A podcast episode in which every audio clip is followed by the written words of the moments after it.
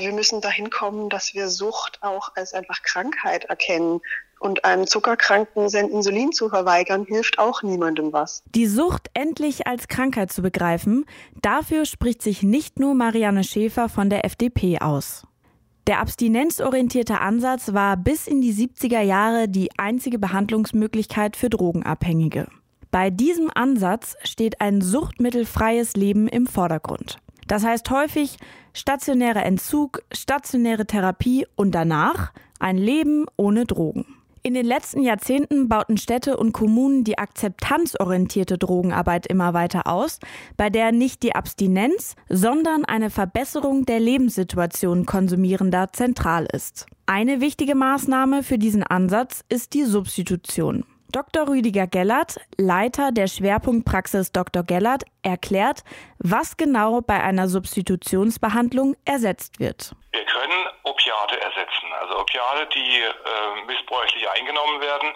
Das ist meistens Heroin, ist aber nicht nur Heroin, das können auch Medikamente sein, Fentanyl oder Oxycodon, also alle Stoffe, die an den Opiatrezeptoren im Gehirn wirken. Und wir geben dafür zugelassene Ersatzstoffe, die den Menschen den Druck wegnehmen, sich diese äh, illegalen Opiate irgendwo zu besorgen. Die Praxis von Dr. Gellert verwendet als Ersatzstoff Methadon, Polamidon und Buprenorphin, beides künstlich hergestellte Opiate.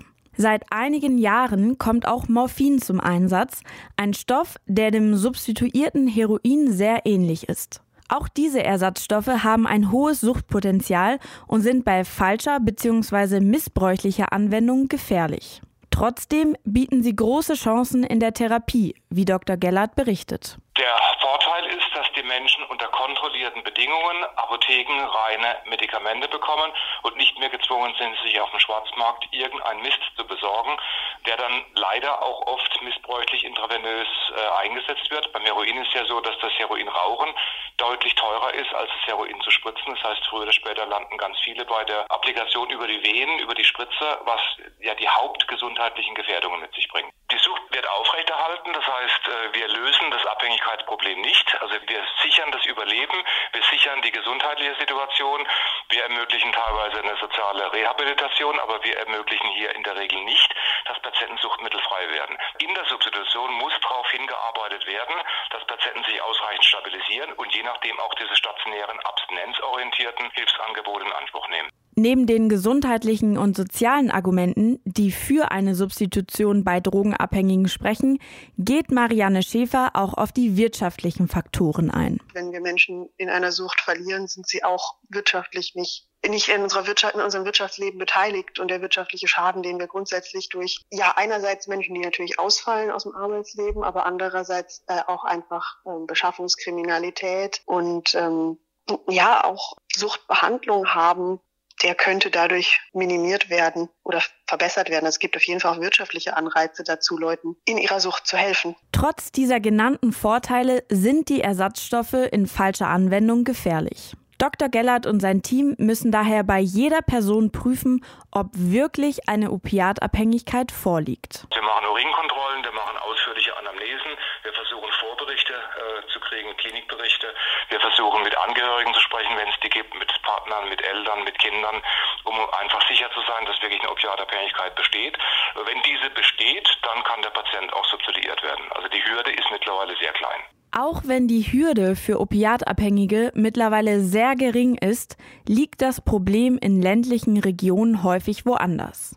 Hier müssen Personen oft weite Strecken zurücklegen, um ihr Substitutionsangebot wahrzunehmen. Die Politikerin Schäfer hat einige Ideen, was man gegen die drohende Versorgungsnot unternehmen kann. Ich könnte mir vorstellen, dass man auch stärker nicht Privatpraxen, sondern ist jetzt keine, keine Parteimeinung, weil ich glaube, weiß nicht, ob es dazu irgendwie eine offizielle Meinung gibt. Ich könnte mir vorstellen, dass man auch stärker die Kliniken einfach mit einbezieht, die staatlichen Stellen. Und ja, die Frage ist, ob die Abgabe selber wirklich immer über Ärzte laufen muss.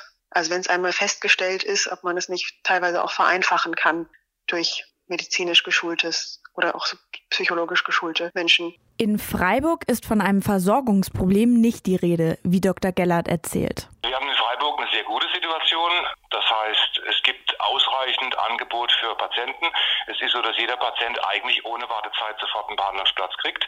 Es sei denn, er so problematisch, und das haben wir natürlich leider auch, ähm, also wenn Patienten gewalttätig sind, aggressiv sind, in der Praxis kaum führbar sind, dann kann es auch sein, dass es in Freiburg eng wird. Auch wenn Freiburg keine Versorgungsprobleme hat. Der Trend zeigt, dass immer weniger Praxen für immer mehr Patientinnen verantwortlich sind.